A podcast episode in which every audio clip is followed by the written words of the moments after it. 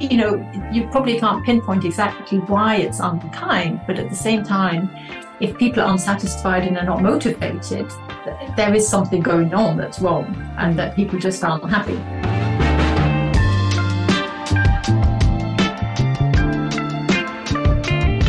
Hello and welcome. Really great that you are back with us in this podcast um, session. And we are here, as always, to delve into connection, to understand how we can become more connected in the world of work today and tomorrow. We are Julia von Winterfeld and Stephanie Schissler. And today we are honored to speak with Oona Horx Strathern, a warm hearted human being and a global speaker, writer, and trend expert. And we are going to talk about how we can lead towards a kindness economy. And Oona isn't just an expert on future trends, she's a guide on our collective journey toward a kinder economy. Her latest book is a testament to her passion for weaving empathy into the fabric of business, economy, and even society.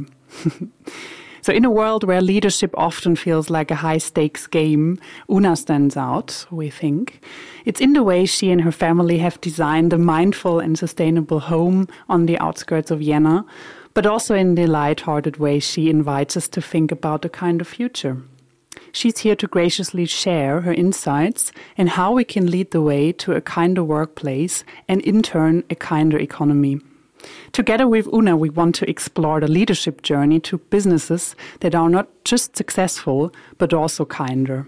And our aim in this conversation um, is that we all yearn for in our professional lives meaningful connections, compassion, and a workplace that feels like a community. So, Oona, thanks for joining us and a warm welcome to you. Thank you for the invitation. It's great to be here. It's great to be to have you here, and it's also yeah, just wonderful to have um, another conversation. In our case, another conversation in English, um, but maybe we should say this conversation could also be had in German, since you do speak both languages. And uh, yeah, really wonderful to have you. And we'll kick off um, with our ritual, uh, meaning with one question, just to come here and, and gather. And the question is how are you relating to yourself at the moment? And I would, um, yeah, I would suggest uh, maybe I do pass the ball once more to Steffi uh, in this case, and then Oona, you and myself, we can kind of dwell on that question. How am I actually relating with myself in this point in time? the advantage I have now that we were just this morning in our team meeting um, having a check in already.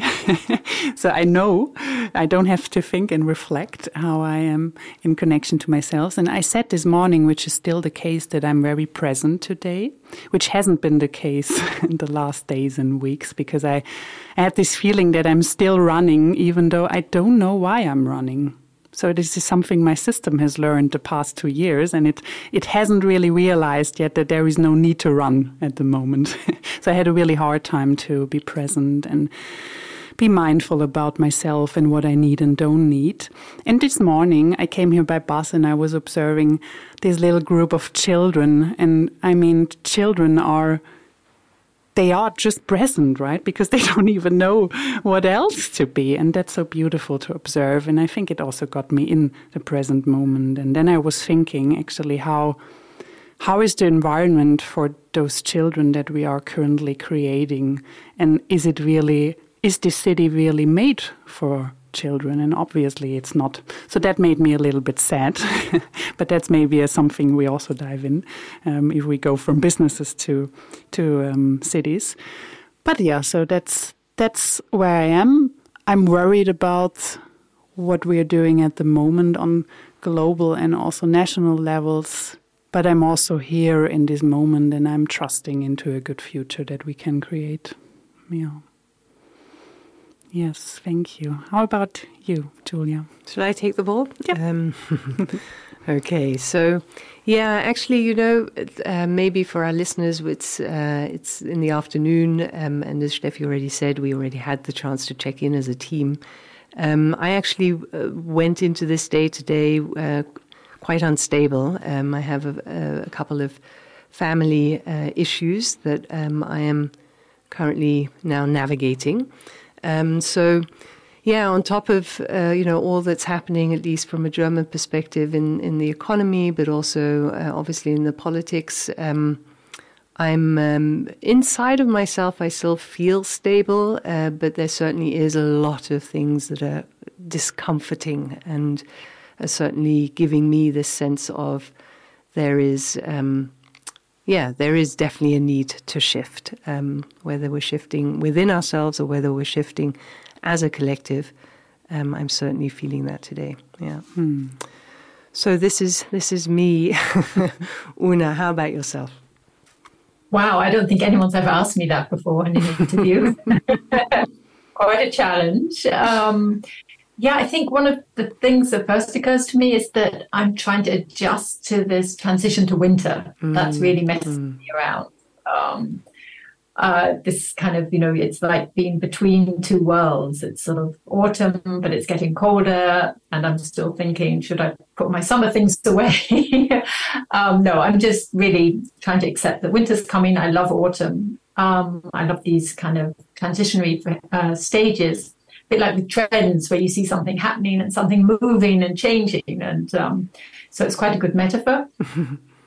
yeah, I'm a little bit sort of between two worlds because I'm trying to divide my time between Vienna and Ireland, between landlocked and by the sea. Mm. I feel quite uncomfortable when I'm landlocked for a long time, so I need to run away to the sea. I need that horizon, which yeah. I think again is probably a symptom of my work and the way I think. This is for me very important to be able to see a horizon, which mm. you hmm. can't in Vienna. Mm.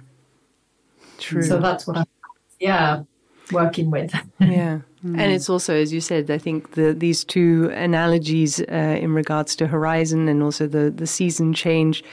Um, yeah, I, I, just came to my mind of how important it is to always have a horizon and to know yes. where that journey is going, mm. um, while at the same time we're able to, at least now from fall to winter, uh, let go and become a little bit more introverted to really reassemble them for the new new year. Yeah. Yeah, it was also resonating because I had a, a, workshop a couple of weeks ago where it was about the mind body connection. And then um, we were actually doing this exercise where it was about rooting yourself with your feet on the ground and in your body, but also having your place at the horizon, right? Looking up even with closed eyes. And I found that very interesting. And also in what, you were saying, it's a bit like this being rooted, but also being able to look at what's coming in the horizons. I think that's that's actually a beautiful attitude also at this very moment, I think, because we need some roots, but we also need some hope and some good futures. Yeah. Right. So thanks a lot for that. Um, and I would say as we go in, I'd like to actually start also with the beginning of your book. so I would like to take that first question in, it's not even the first chapter, it's even before. And that question is Is there an alternative economy? So I wondered what made you put that question at the very beginning and how are you thinking about it right now in this moment? I think that was the question that my husband actually he wrote mm. the preface for my mm-hmm. book, so I think what he what he wrote. Although I did translate his um, his comment there, but um, yeah, I think it's in any times of crisis, any times of change or turbulence, then we need to sort of think outside the kind of learned patterns, you know, think outside of rather than just go down the kind of rabbit hole of say, negative thinking or linear thinking. The way is to sort of step out and to say, actually, is there an alternative? You know, rather than just sort of chasing, in this case, chasing profit, optimization, um, going just for efficiency and not effectivity. And the idea was to say, isn't there an alternative where we can actually be happier, have a better life quality, and actually do something for the planet? Hmm. Why do we have to always follow the classic sort of profit, then planet, and then people? Hmm. Let's turn it round.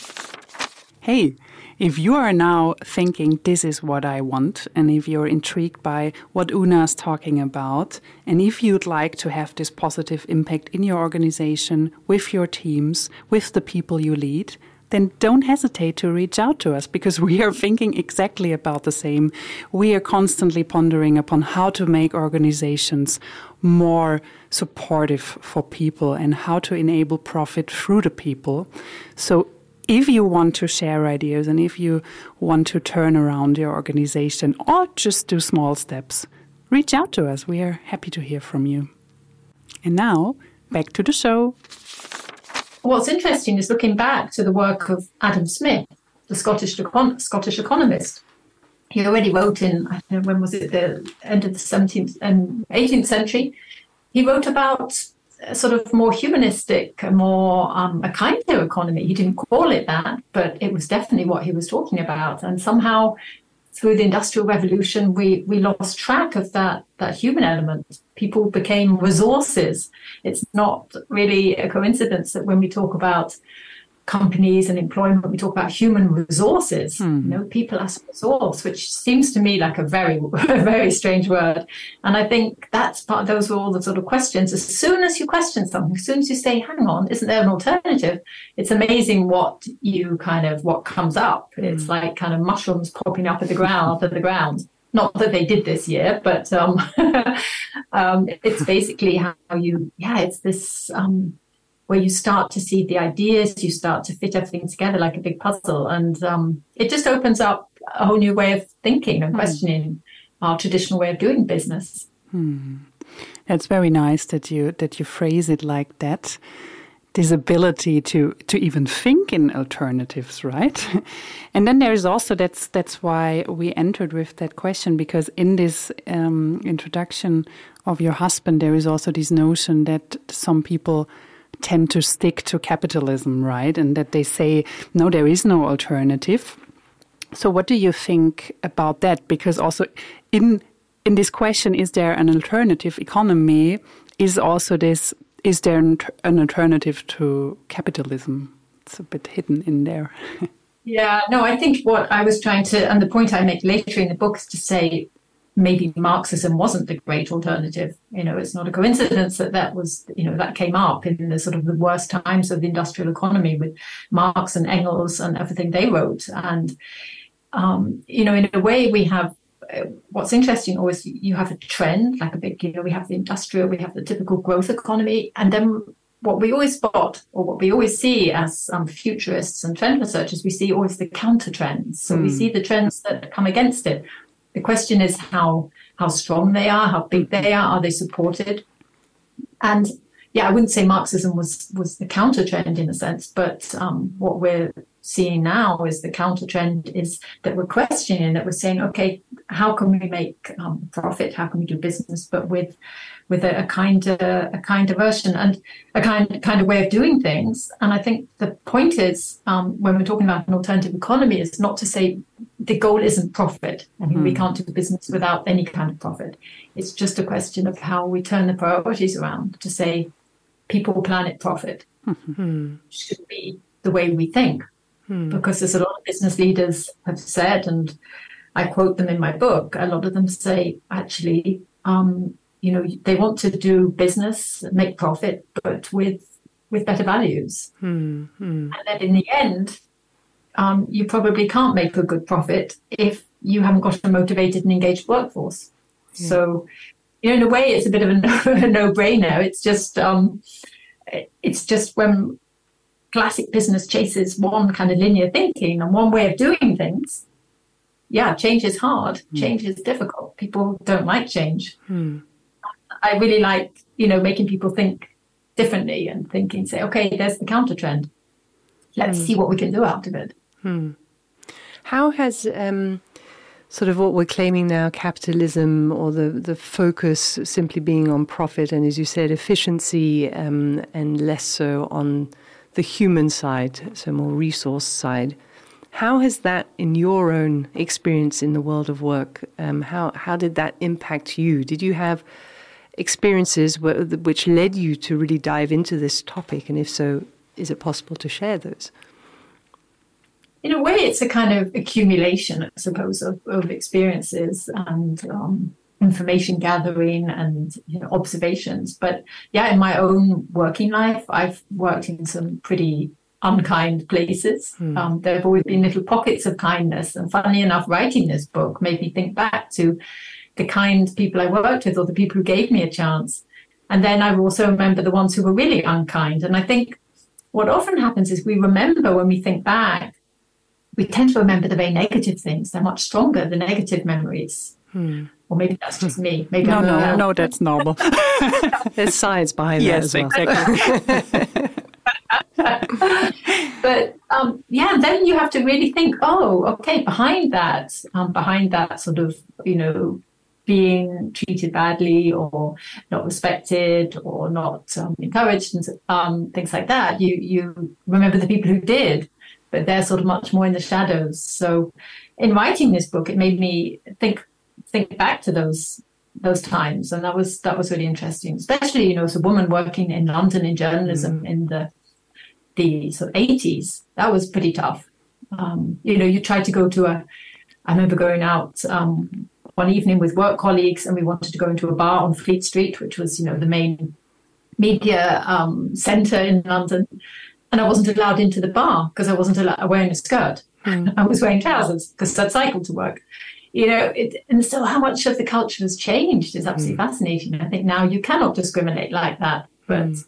in a way, we've in some things we've come quite far. Um, and you know, now reflecting back on my my working life, um, yeah, there were there were good times and bad times, and I still.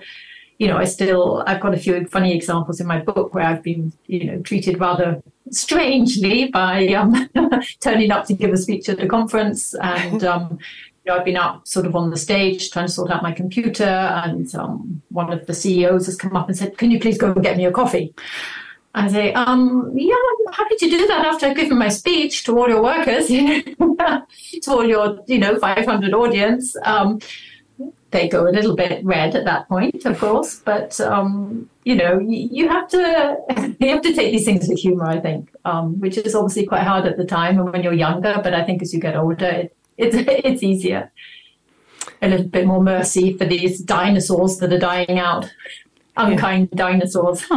Yeah, maybe we get to those unkind dinosaurs in a moment um, because that's an interesting conversation. Um, yet, uh, yeah, my my um, my thought was uh, also how how we've all collectively kind of learned, or, or, or mo- we're moving on. We're we're learning. We're learning as a you know as people uh, to uh, to maybe be a little bit more different than have this experience that you unfortunately had. The CEO asks you to get a coffee. Um, seems to be quite a quite a biased kind of way of looking onto how we treat each other. But um, yeah, I, I definitely want to get back to those dinosaurs at some point in the conversation. yeah, it's actually it's a good um, a good indication because also in your book you were writing about unkind. And I think for our listeners, it would really be good, and also for us, to dive into this notion of unkind, because I'd say a lot of leaders and CEOs, they wouldn't consider themselves as unkind. No one would do that. But actually, the practices that they are holding up or not doing something against, they might be very unkind. So I, I'd like to give you a little bit of a and uh, or your understanding of unkind behavior in the workplace, but also more general, maybe. Yeah, I think there are different forms of unkindness. Obviously, you've got bad bosses. Um, you've got the kind of devil wears Prada type bosses. Um, but I, and, and, then you look at the way Elon Musk treated the mm. people at Twitter when he took over. You look at what's happening now, what's coming out with McDonald's, with Amazon. They're all trying to get to form unions. Um, and I think it's interesting when you, yeah, when you look at companies like, for example, Hewlett Packard, they did a, um, a survey recently. Um, I think they surveyed 15,000 people. And they, um, they tried to find out how people feel about their work. Hmm. And they found out that two thirds of the people in the knowledge economy they asked don't have a healthy relationship with their work and that's a hell of a lot of people. Yes. Um, so that's, you know, you probably can't pinpoint exactly why it's unkind, but at the same time, if people are unsatisfied and they're not motivated, there is something going on that's wrong and that people just aren't happy. Um, I think there's, you know, that's quite a quite a lot of examples of studies. I mean, if you look at also what young people are searching for in work. Um, they don't want the old industrial type of working. They don't want this kind of nine to five. That they would say is almost unkind. You know, they mm. see their priorities as being more um, flexible, kind of maybe a four day week. All these things are starting to come up, and anything sort of outside of that, this classic where you're you're judged by the amount of hours you sit at your desk, is seen as unkind because you're not valuing someone for their skills for for what they produce. Mm. You're, you're just rewarding them for the amount of hours they sit at their desk or wherever. Hmm. Yeah, I'd still like to to stick with that because um, maybe we go into unkind leadership. And yeah, you you mentioned Elon Musk, which is for me as well as uh, or at the top of the pyramid of unkind leadership. but uh, that's of course still something that people say, yeah, but he's very successful with that. So, so maybe even if you haven't written so much about it, but what do you personally, with your experience, your research, what do you consider as unkind leadership? Yeah, I think unkind leadership is where you don't allow for people's, you don't trust people. Hmm. I think that's one of the key issues hmm. where you don't. I mean, the whole issue of trust is is a kind of tricky one, but I think we, you know, during the pandemic, that came up a lot because people had to work at home. You had to trust them. Um, and there was a huge kickback when people were being kind of monitored over their computers as to how many hours they were actually physically sitting in front of it. And I think that kind of classic industrial working culture where you are um, controlling someone, where you're fixing your values and mm. your structures on somebody. Um, mm-hmm. I think that is now not fitting in the lifestyle of a lot of people because we thought more during the pandemic about how we want to work, how we want to balance our home, our friends, our pets, whatever, our kids. Um, so people are looking for different ways of working. And there's this kind of mismatch, if you like, between these old structures and what people's needs are and, and values, which they've really, I mean, talked to so many people about how they've rethought that, you know, their their work rhythms, their life rhythms, um, how they want to, you know, a lot of people would actually, um, also in this Hewlett Packard survey, something like 80% of people said they would rather earn less money if they were happier at work. Hmm, wow, that's strong. Um, Absolutely. Yeah, so it's kind of Hmm. I mean, maybe to just stay with those values, um, what values do actually then outline either a kindness economy or a kind leader or a kind organization? Uh, um, which ones would you say do we need to shift into or need to play put more attention to? Yeah, I think one of the, the things is the idea of um, companies um, connecting more to their customers, connecting more mm. to their employees, you know, serving your community, getting away from this sort of silo thinking, much more to a kind of transparency. Mm. Um, I mean, one of the main drivers, I think, which will bring people into creating the kind of economy is the fact that we there's so much pressure to be more environmentally sustainable. Um, and that, of course, you know, if you're going to motivate people to be environmentally sustainable, you have to be kinder to them. Mm. You know, who's going to want to worry about the planet if they're being treated like dirt, literally? Um, so I think you know you need to set new new goals, um, sustainable goals, and talk about environmental sustainability and social sustainability. I don't think you can have one without the other. Yeah. And I think that's a really tricky uh, a tricky challenge because so many companies are now saying, "Oh, we're sustainable, we're sustainable," but um, you've still got to engage your your workforce to want to do to, to want to do that. Hmm. Um, but yeah, transparency and, and trust are yeah are issues or are values which um, you know for a lot of companies they just sound a bit kind of too alternative. You know they sound a bit too sort of woo woo or whatever you call it. But you know there's so many cultures where they do things differently. If you look at Sweden, how they um, Swedish workers by law are allowed to take four weeks holiday in one go, in you know in one piece. Um, I think there's not many German companies that, that allow that. Um, Swedish companies give you 400 euro a year to spend on wellness. It's called a wellness allowance. Hmm. You also have 60 minutes a week where you can um, take during working hours for your own wellness. You can go off and, you know, stand on your head or, you know, whatever you want to do. Drink tea is probably what I would do. Um, so, and they have this wonderful tradition of what they call fika, which is this, you know, sitting around drinking coffee and they exchange, they don't talk about work, right? Definitely. They talk about other things. Um, so, you know, I think through looking at other cultures, we can really learn I mean, if you look at um, Sweden, they also have wonderful um, for parental leave. You know, they mm. share it, the men and the women.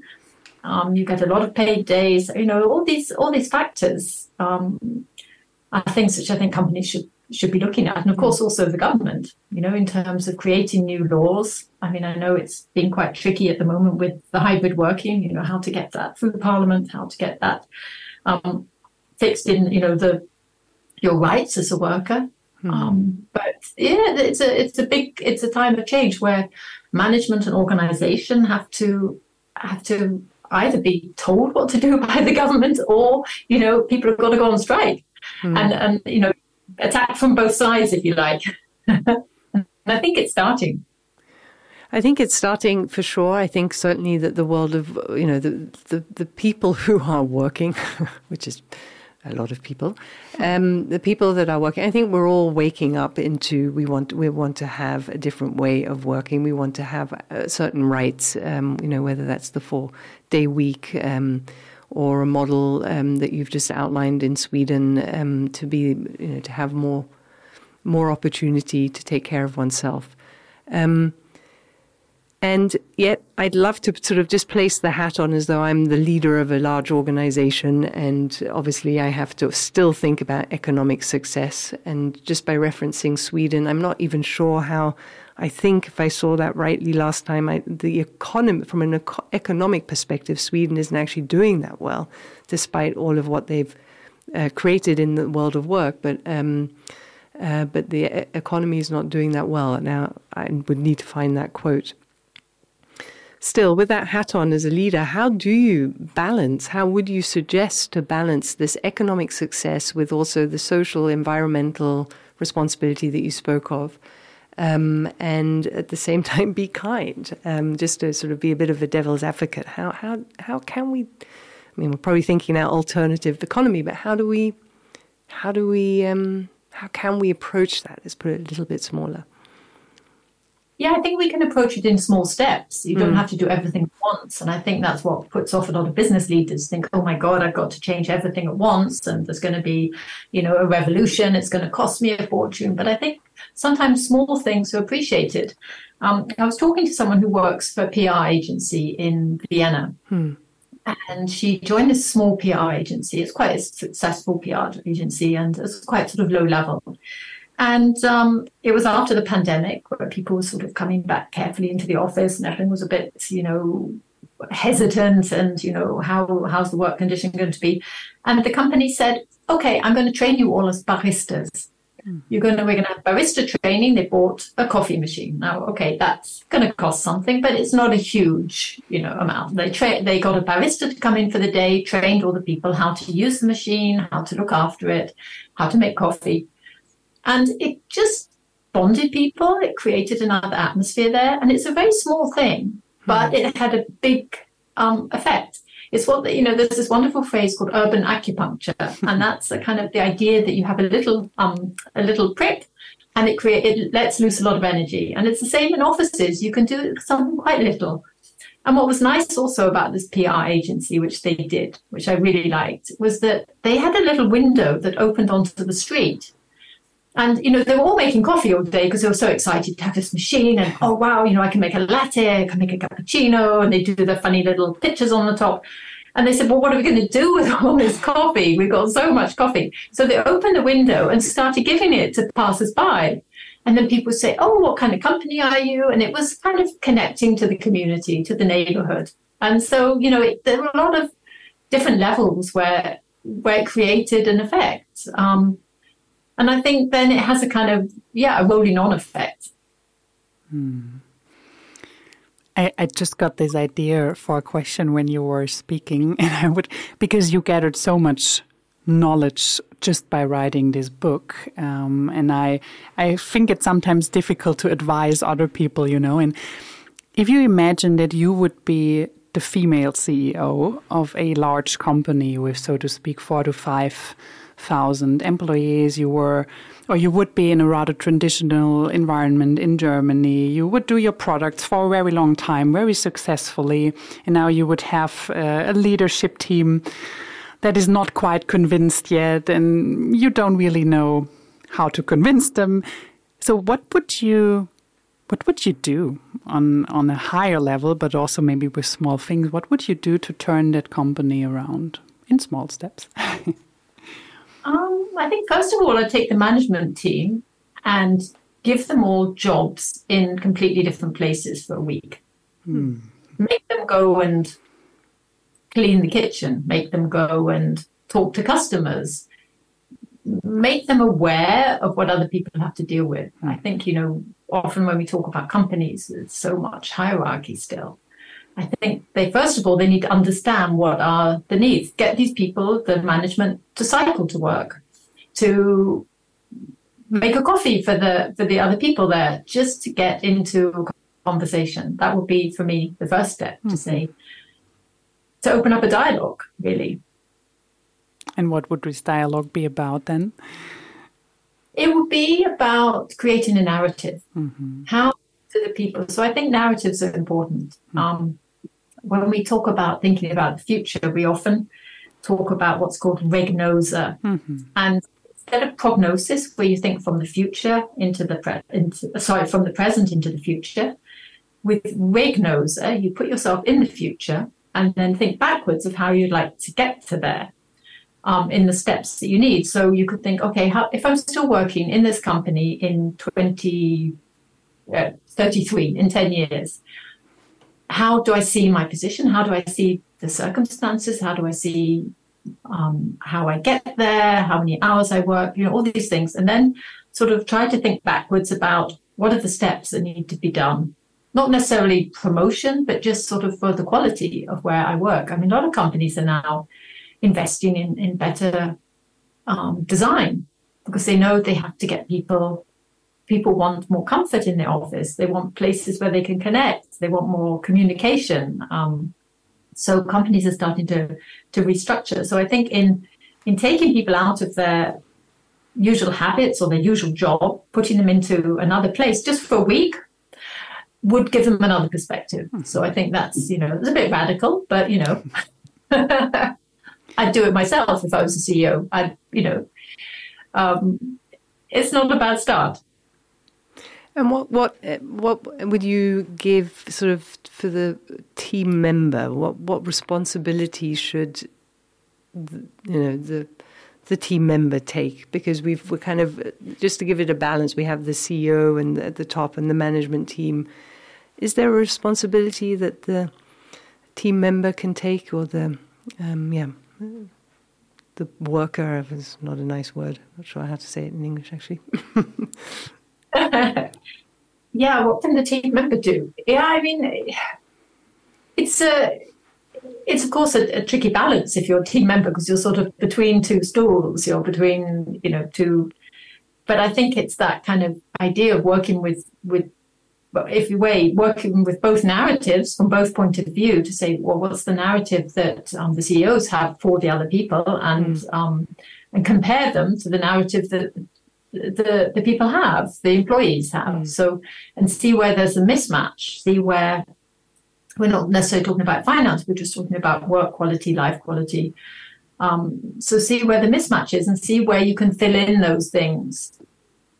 And I think a lot of companies suffer um, for, for lack of transparency. I mean, I was talking to someone the other day and I said, you know, what I think is you need um, a chief kindness officer. Mm-hmm. You need someone who actually takes on that role. If I was in, I was in Sweden and I went to um, this amazing co-living space. And I said, "Oh, who's the housemeister? You know, can I talk to the housemeister?" They said, "We don't have a housemeister. we have a chief happiness officer, which I thought was very nice. And I think that wouldn't be such a bad thing to introduce into companies to say, okay, you make this one person responsible for this point of view. Um, someone who that's their only job, or it could be part of their job if you can't afford a new person. Um, but just to open up a dialogue about this theme. Hmm. If we stay a moment with those narratives that you are mentioning that are important to have a fruitful dialogue, and in the beginning, right, you were you're talking about the ability to look at the horizon, but unfortunately, not everyone is able to look at the horizon. And we notice that in our work, um, working with leaders, um, where you would expect this ability, but unfortunately, it's not there at many times, but also with the team members and with people in general. Some are able to see the horizon and some are not. So my question would be how how do you generally invite people to to dare to look at the horizon and to dare to imagine a possible future? I'm going to have to give you another example from Sweden. I'm mm, sorry. No, it's go for fine. it. I mean, I think the examples are great. I'm just, yeah, please. it just happens to be Sweden again, mm. but um, Sweden, you know, they were working on how to get people thinking about how they want to live in the future. They were mm-hmm. trying to motivate people to be more ecological, to be kinder. Any kind of changes the government wanted to make, they realized they were coming up against, you know, people who couldn't see a horizon. They couldn't think differently. They were just thinking on, you know, how they are today. Um, so what they did was they employed um, a chief storyteller. And the job of the storyteller was to talk to people and to create narratives. Mm. And what was interesting about these narratives is they weren't completely, you know, sometimes you think, okay, storyteller, and there'll be some amazing fantasy story, and it will all be, you know, have a happy ending, and it will be amazing, and we'll be flying in in cars in the in the sky. And but it, the idea was to say, okay, we're talking about a a normal life, a kind of ordinary life, but a happy life, and how what would improve it. So, you know, it was about how people would, would get around in the future. And so he created these little stories with with people. And mm. um, and I think that's what they did when they tried to, well, they've now actually passed a law that in the centers of Stockholm, you won't have any more diesel and petrol cars in the future. So from 2025, hmm. they're banned. And I think what really helps there is, you know, creating these narratives where people can imagine what it's like to walk around in a city like that in the future. Because in a lot of cities, if you try to ban cars, everyone's going to be out there saying, oh, the rights of cars and I want my car. But they managed to do it in, in Sweden. They managed to create a narrative. They managed to put it, this sort of idea, if you like, this image in people's heads of how it could be. And there was a lovely um, quote recently from the um, I think she's she's the head of city planning or something um, in or uh, planning in in Germany. It's like a kind of super architect sort of role. And um, someone said, "Okay, well, what's the kind city of the future? How do you imagine it?" And she said, well, she gave this wonderful picture again, this kind of narrative, and said, "It would be a city where a four-year-old child hmm. can go to buy an ice cream on their own." Yeah which I think is a really, you know, it's pushing it a bit, you know, four year old. You could imagine a six year old, because like in, in Vienna, all the six year olds go to school on their own on the tram because it's a safe, safe city. Um, but yeah, that's how these narratives work. Um, to say a four year old child could go buy an ice cream and so on. And then again, you think, okay, if we we can imagine a city like that, what do we have to do to get there? Hmm. So we think backwards, you know, we think we need to sort out mobility, we need to sort out um, the air quality, we need to sort out, you know, uh, accessibility, you know, all these things. So it's um yeah i'm always coming back to sweden but they do have some quite quite um yeah quite good ideas i have to say also holland holland's also a, a great, um, apart from the latest um, results of the elections there. We'll ignore that for the minute. Mm. But actually, they you know, they have a lot of kind businesses. Yeah. Yeah, and it may even be, um, you know, how, how culture in general plays that role. Um, you know, if, if and, and, I'm now speculating because I don't have the answer, but you know, does does a does the Dutch culture bring a far more um, I don't know, inclusive and more trusting uh, culture versus a German. Sweden have certain traits in their general culture that um, leans towards the kindness um, or the values of kindness. Um, but I am I am intrigued, sort of, to to learn about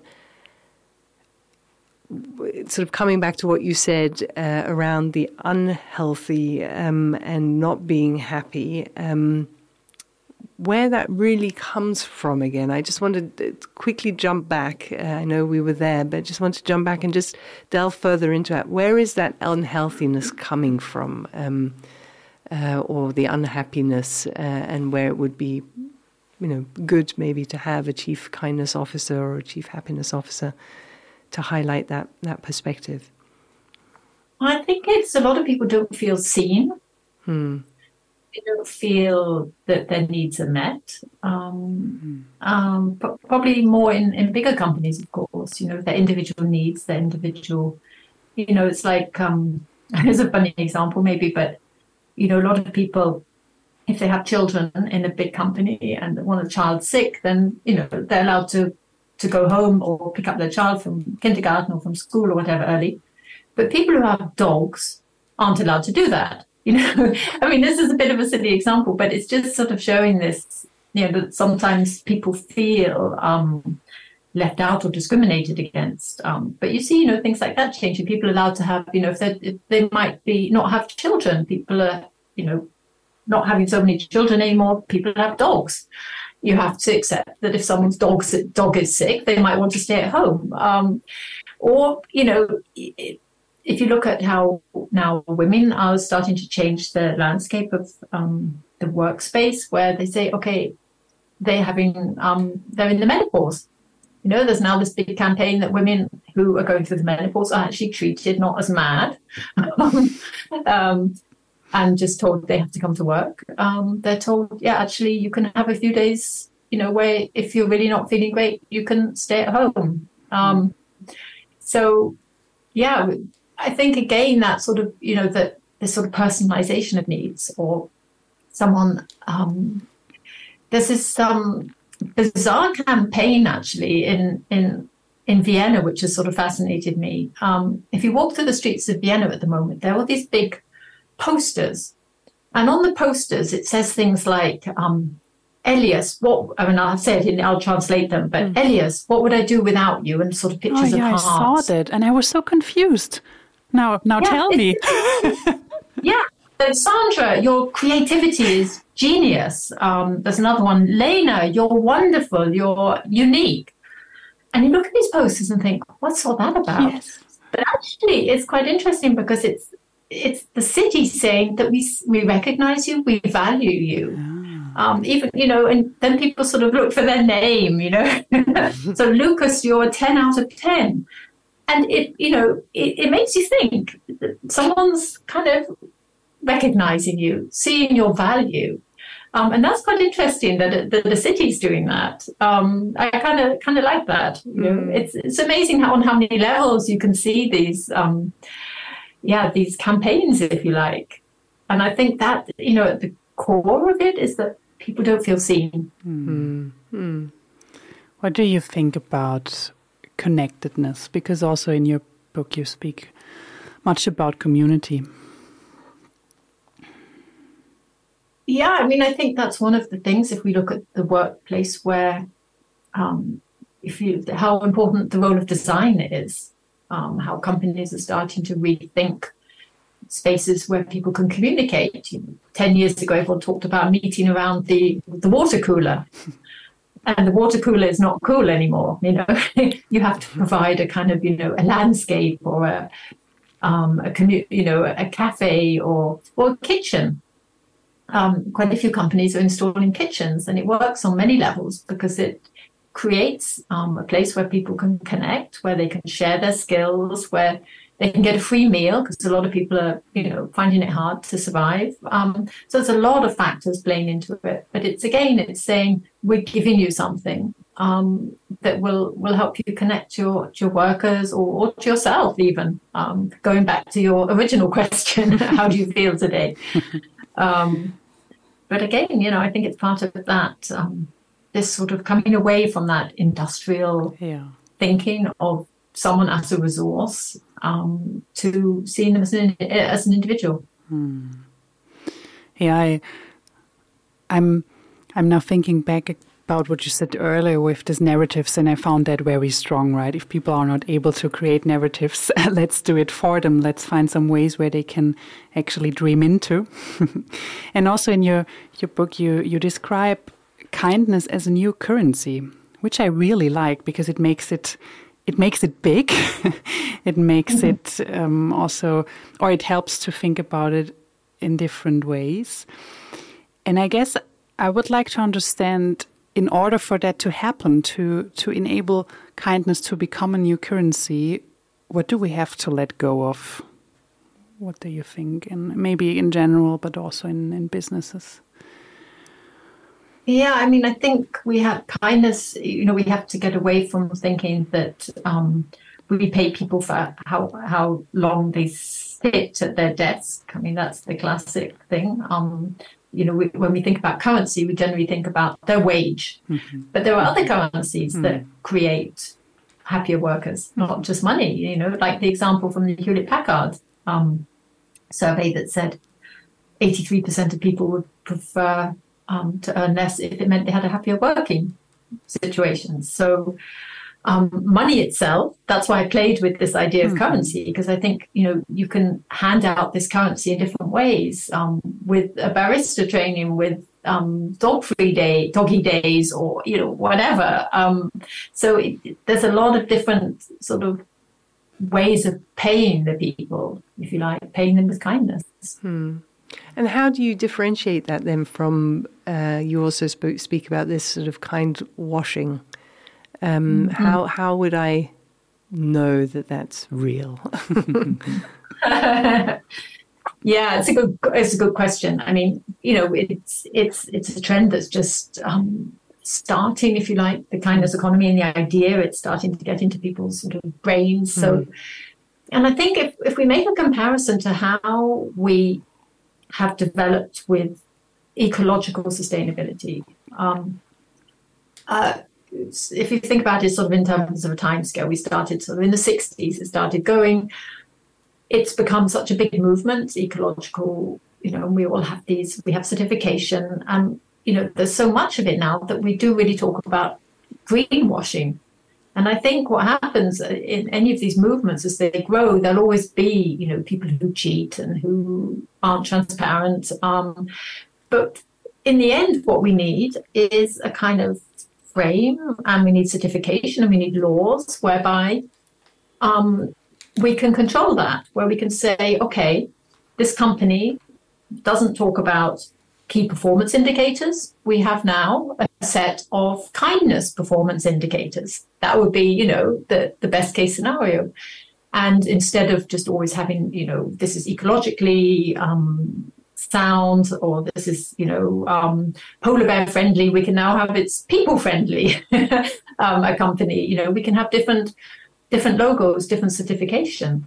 Mm-hmm. and i think as these certifications grow and come up um, we will start to have to investigate them. And they will have to be you know people will have to answer to them. And we already see that with b corporation mm. benefit corporation certification. There were companies, and there's an example in my book of Brewdog.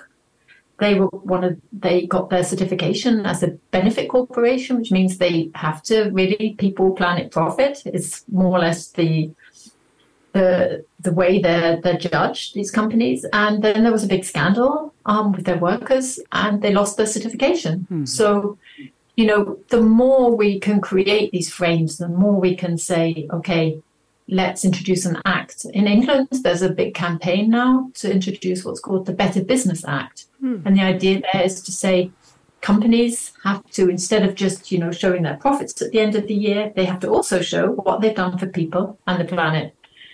I mean, the planet, you know, every company is working on it, whether they're greenwashing or not, whether it's real or not. So it is a, a, big factor. But the next thing will be people. Mm. And I think there we'll start to form, you know, we need white papers, we need certification, we need ways of looking, we need, as with the B Corporation, I mean, the B Corporation is, of course, um, voluntary. You know, you you apply for it, you go through a long process to get the certification, but um, it's actually grown a lot in the last years, and um, it's become quite a quite a movement. And there are, of course, other companies that are sort of copying it. There's something called positive luxury. There are on all sorts of levels. So, um, you know, we've had fair trade for a long time or slave free chocolates and things like that. So these are all coming up like little sort of mushrooms popping up out of the ground, you know, all these different certifications. And somehow it needs to be yeah, regulated so we mm. don't have kind washing. Mm. Yeah. But on the other hand, in a funny way, as soon as we get to the point where we're talking about kind washing, it's actually a good sign in a funny way because it means that there'll be enough companies and there's enough, um, if you like, awareness out there that this is the thing that we're we're looking at it. Yeah. So you know, we're on the kind washing in a way, in a funny way. Yeah, we probably have all three layers. We have the green washing, we have the purpose washing, and then we have kind washing. and if we're aware of all three, then we'll hopefully get yeah. get through that as a as an organization. yeah. Yeah, I was, I, I, mean, I'm still thinking of what you said. And basically, for me, this is all about accountability.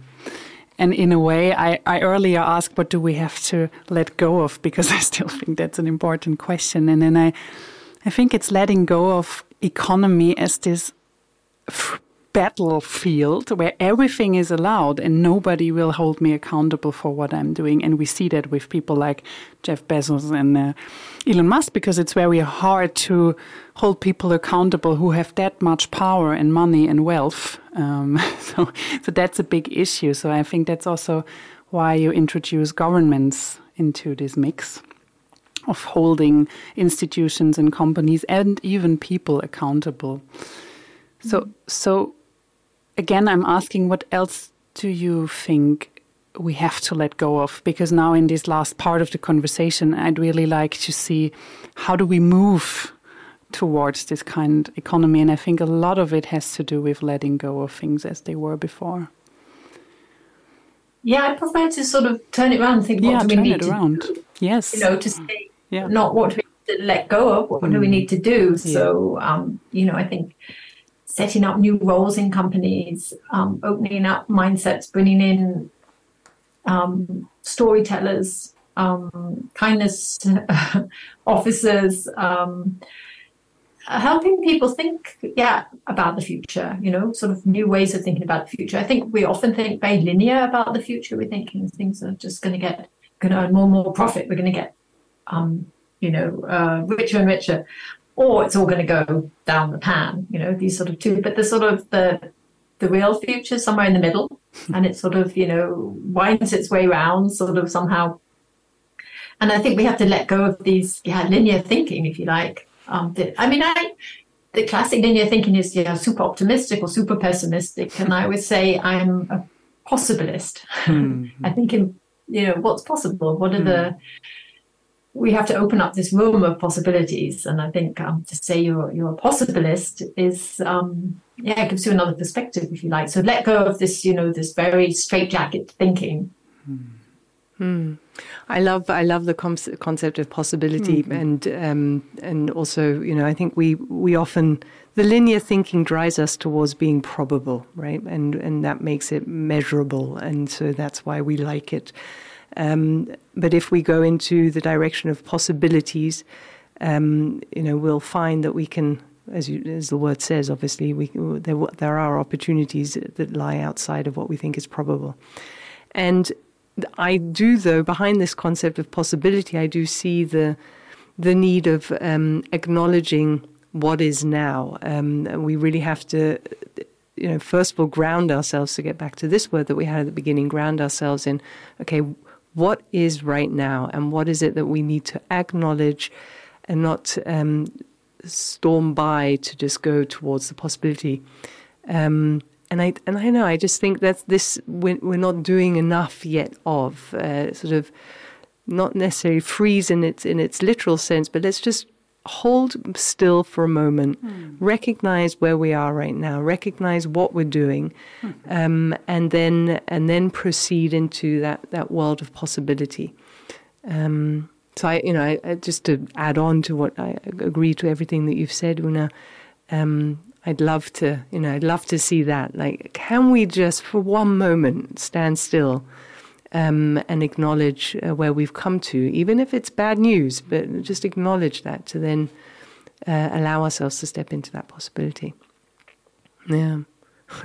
Get quite emotional actually. Yeah, no, and, and, I understand why, of course, um, and that's also something I'm really, really wishing for, and that's sometimes what I'm also getting very passionate about. It's just sometimes I want to just take people and make them sit down and realize what's going on in the world is not thriving at the moment. It's not flourishing. It's actually a pretty hard place at the moment. And I think, yeah, acknowledging is what we need in order to even be able to think about possibilities and solutions. So maybe maybe your take on that, Oona, but also to to end the conversation with with, with something tangible. What what would you advise, recommend, inspire people to to be able to do that, to hold on, to realize, but then also to to become a bit more of a possibilist. oh, yeah. What was it? I think. Yeah, I think it's it's a little bit about changing perspective. You know, to see hmm. um, when we think about the future, we tend to think this sort of linear sort of. I think what we need to do is think in counter trends and then what comes out of a trend and a counter trend. You know, if you like a trend and then there's always a counter trend to a trend. And out of this kind of, if you like, dynamic, you get these trend transformations.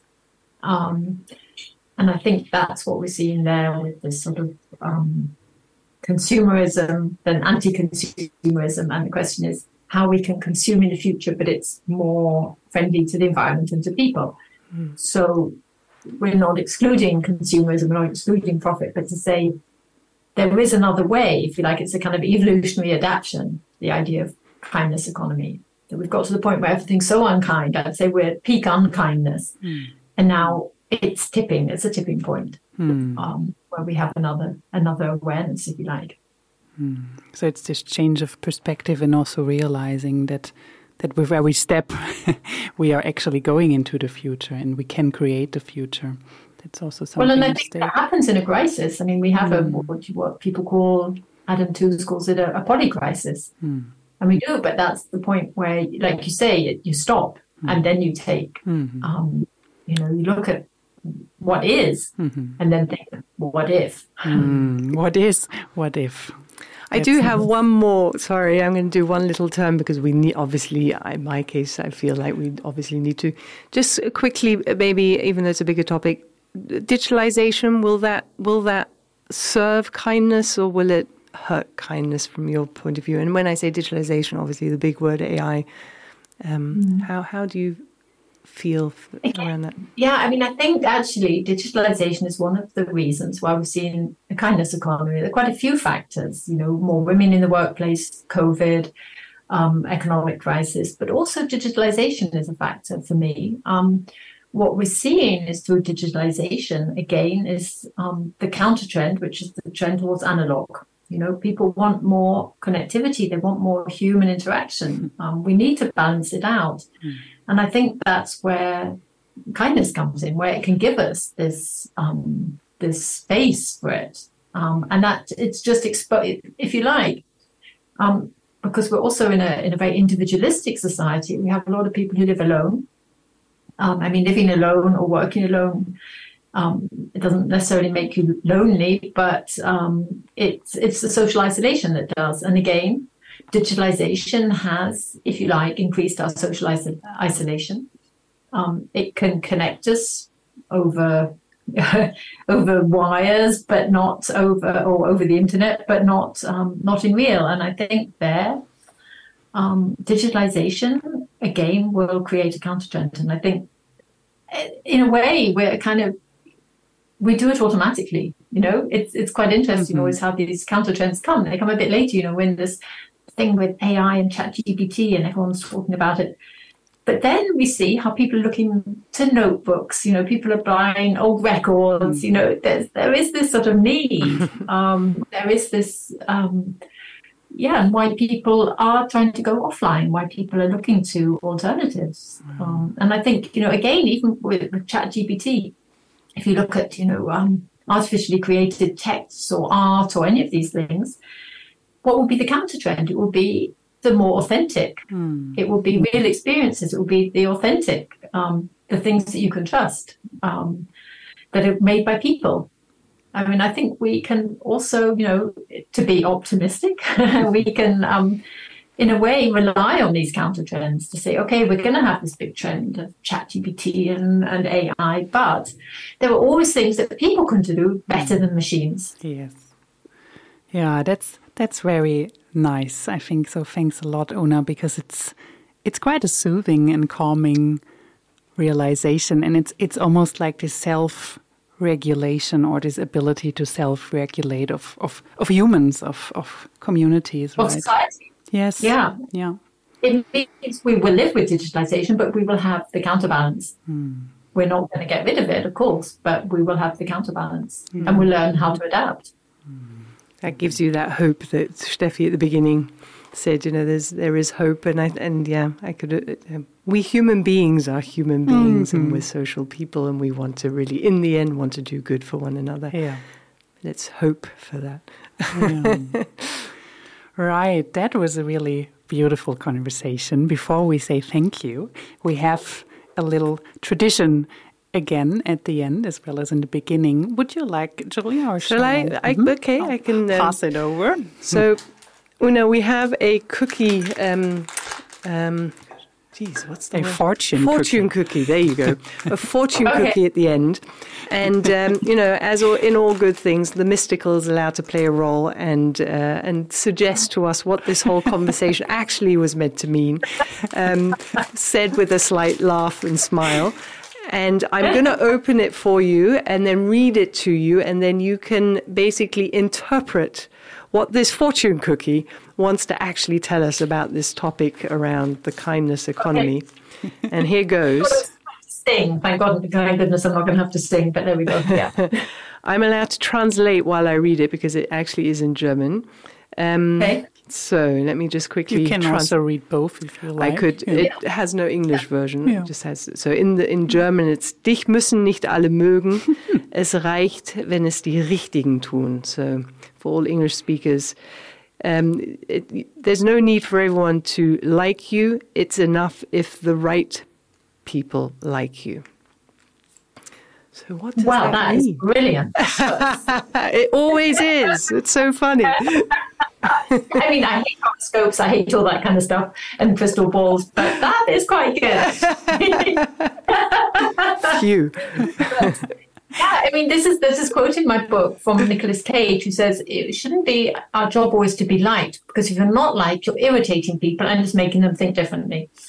Um, so yeah, that's a little bit what I try to do, and um, I really notice that when I'm talking to people about the kindness economy, they say, "Oh no, you know, I'm not going to pay my people five days a week to work four days," and and you know, but I kind of wind them up a bit, and but it it stops them in their tracks and makes them think differently. So yeah, Brilliant. So okay, yeah, let's nice. um, let's bring fortune cookies into every business.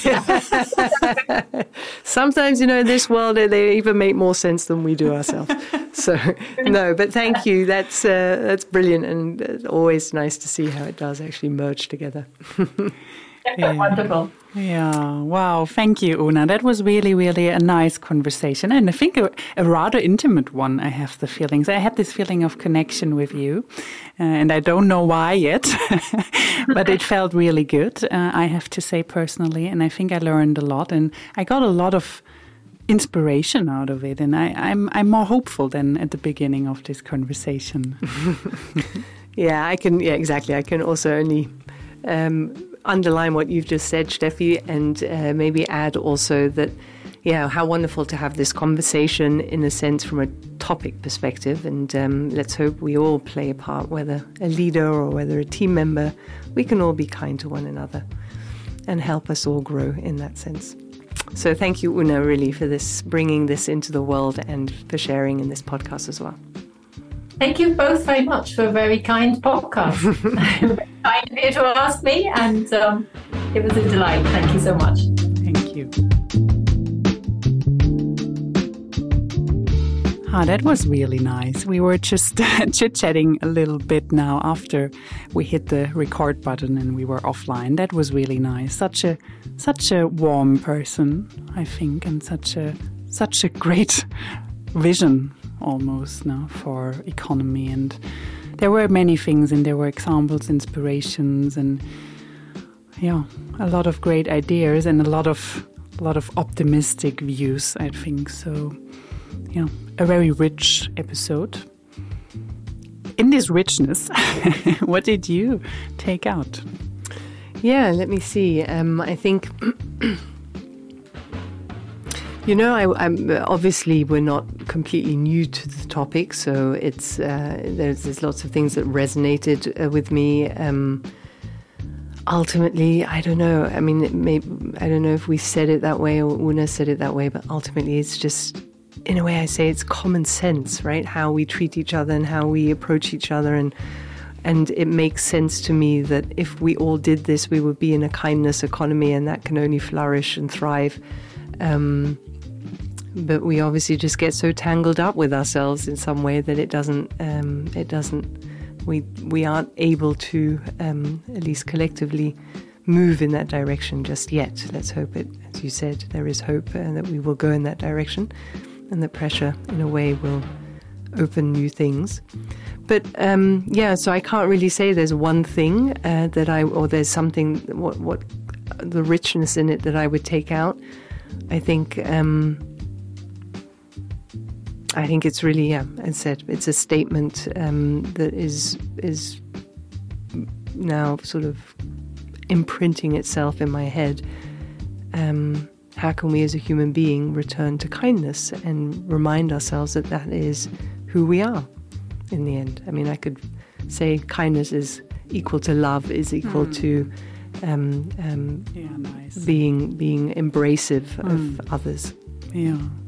Yeah, that's a nice way of expanding it, right? Because I was also thinking oh, once you said that, that's it's yeah, it's common sense. It's bringing back the basic human values and this basic human state of being but where is it and it sometimes it breaks my heart because because it is such such common sense i'm like what is happening and then that was my um, takeaway of of with her expertise in in this field of trend research this understanding that whenever there is a trend whenever we go too much towards one extreme there will be a counter trend and that that was for me, as I said, also very calming and, and it helps me to rely on this human tendency to regulate. And that's what I want to rely as well. And, hmm. and that's for me, mm, you know, that's good because with all the actionism and activism, we also have to be a bit calm sometimes and trust that Absolutely. the things will go their way. Absolutely. I mean, yeah, absolutely. I could not agree more. I, I would also, um, I, my mind was just going towards nature, um, mm. and I and I do believe that the reason why we're here where we are here today is because we've just completely moved ourselves into our mind and mm-hmm. haven't um, have neglected both our body as well as uh, our feelings. Um, and you know this balance that you spoke of in the end, nature always comes into balance, and it's not always a wonderful blossoming field of flowers. Mm-hmm. Um, it has its uh, upsides and downsides, but it's always in balance, right? Mm-hmm. Unless humans destroy it, but that's a different topic. Yeah, that's. A, I always think that's a different topic, but a topic we will talk with um, Kirk Schneider, who is an existential therapist, and he he's very much fond of inviting also the negative and the dark sides mm. into human being because otherwise if we try to ignore it it will find its own way and it's as you say it's not just the flowers mm. but it's also the dark flowers and we need them and i think one of the reasons why we are where we are is because we try to cut out anxiety greed all the negative parts, fears, right? And, and mm. that will be a very exciting episode. We typically don't do that, but that's a little teaser. you can already be excited about that one. Yeah. yeah, cool. So. Yeah. Well, thank you for listening to this point, as always, this time in English. Hopefully, just as exciting as in German. And um, once again, we're always happy to hear from you, whether you send us an email or whether you're on Instagram or LinkedIn. Um, yeah, provide us with your thoughts in this topic that we spoke of today, or maybe even have suggestions who we could talk to or who you believe um, or what topics you believe would be of benefit to you and others. So thank you for listening. Thank you.